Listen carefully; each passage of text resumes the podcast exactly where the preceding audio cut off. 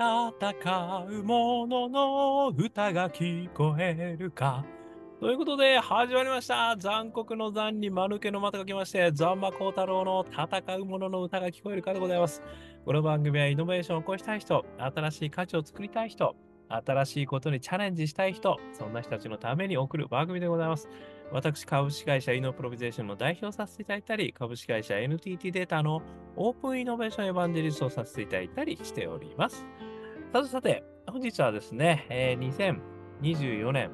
2月29日、えー、ということでございまして、ついに2月が終わりますよ。ね。えー、3月が始まるということで、ね、この季節を、えー、願いながら今日もお話ししてみたいと思います。今日はですね、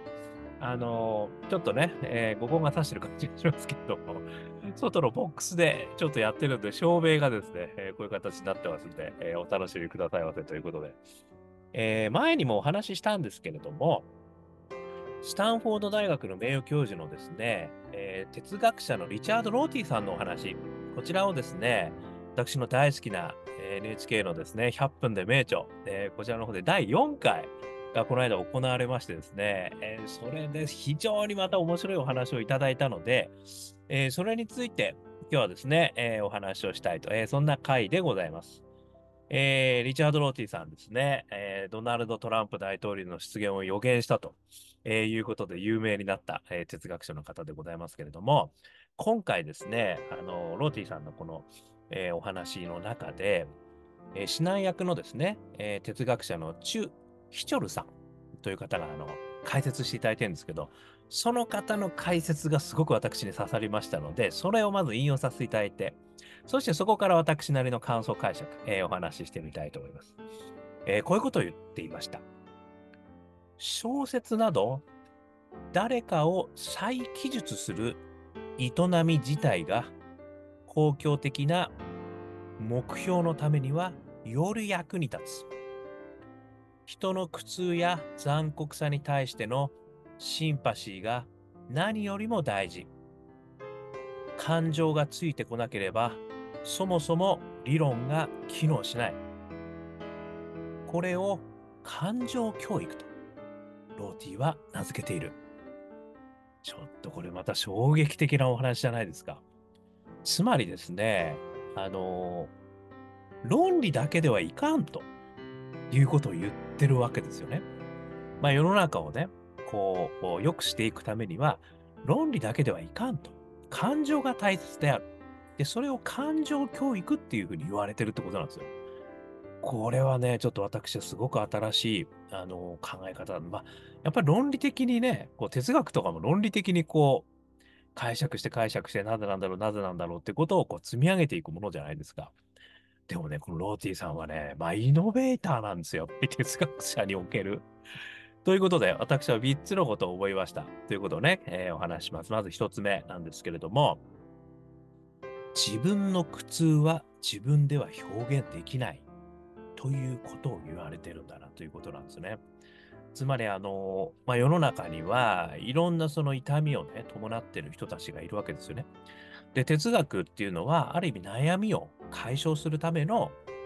まあ、学問であると私はまあ思ってるということなんですけれども、ものすごく痛みを、あの、まあ、例えばね、紛争の中にいる人ですとか、あとはものすごく貧困の中にいる人ですとか、えー、そういう方々っていうのは、もうあの、自らこの痛みを表現することさえできないと。もう痛みの中でこう生きるしかないわけですよね。だから、あの自分の苦痛ということをですね、自分で表現することはできないのであるということをね、ローティさんはズバッとまず切ってるわけですよ。だからこそ、これはね、私が思うのは、仲間が必要であるということを思うわけですよね。で、この仲間っていうのは、あのー、もう本当にその仲のいい、ものすごく仲のいい人たちは、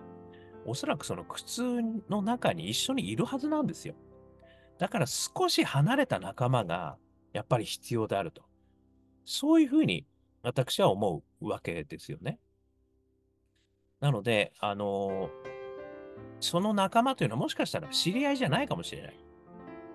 でも、やっぱりそういった立場にいる人たちを自分から仲間だと思ってですね、やっぱりそういう人たちの自分で自分は表現できないのである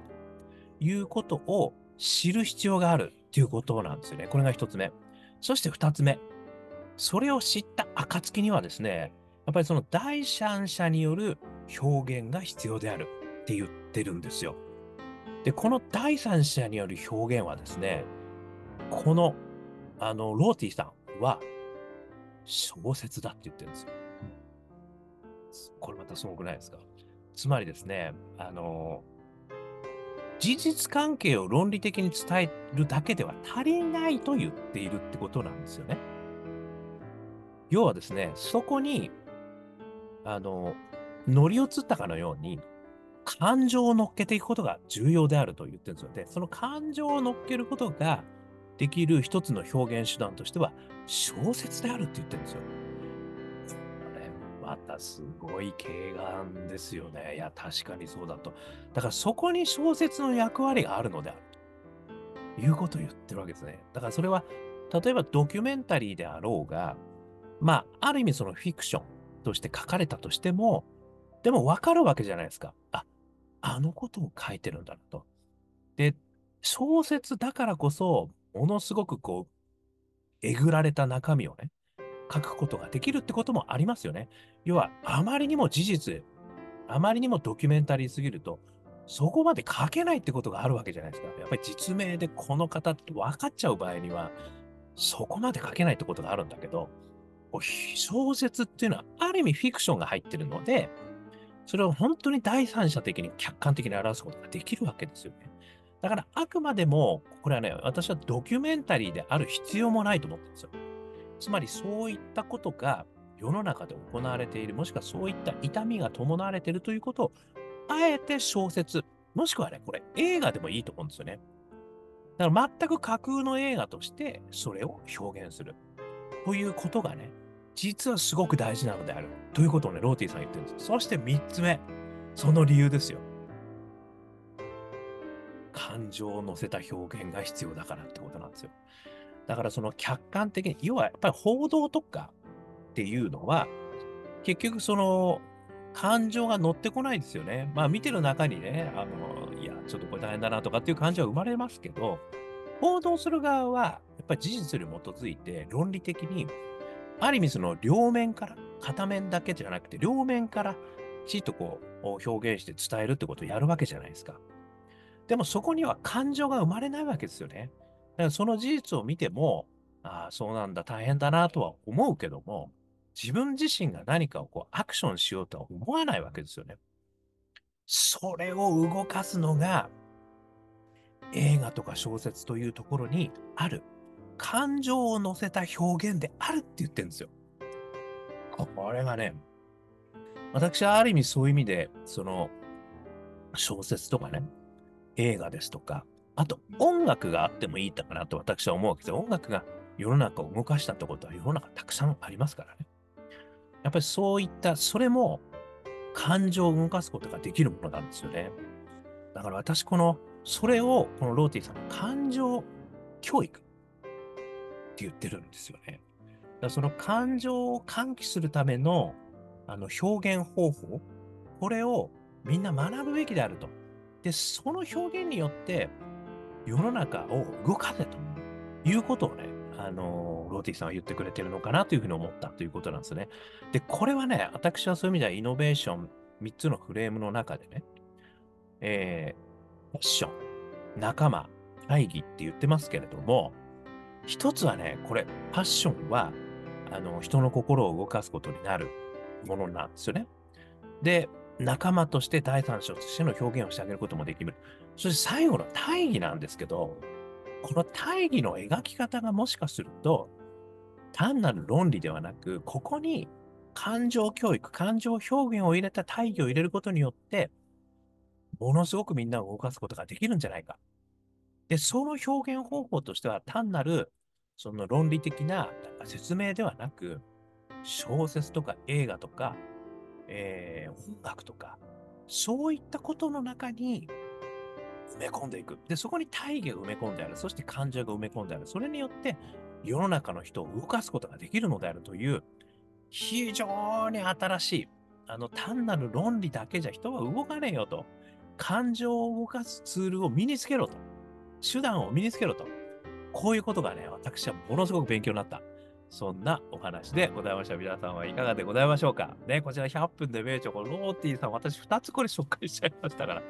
すごいね、ということで見ていただければ幸いでございます。4回目でございますね、これね。はい。ということで、まあ、こんなことをですね、私は、あの、まあ、ある意味ネタにしながらですね、えー、イノベーションって何だろう、ね、そんなことをお話ししてるわけですけれども、これあの、企業の方でもね、個人の方でも、もし機会があれば私がそこに行ってですね、えー、講演をさせていただく、え、そういうこともできますし、あとはこれをもとに本当にイノベーションを作っていくというお手伝いもしてます。ワークショップやりながら、ワーキングやりながら、もう3ヶ月から6ヶ月、そして1年かけてね、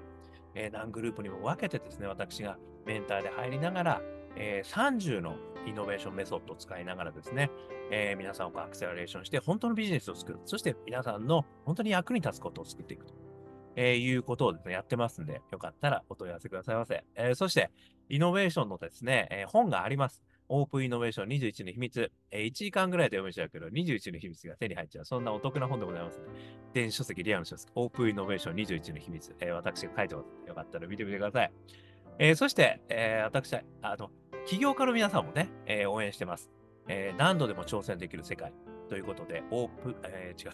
スタートアップセーバージェ成功システム。えー、こちらの方は C、SEE と呼んでますけれども、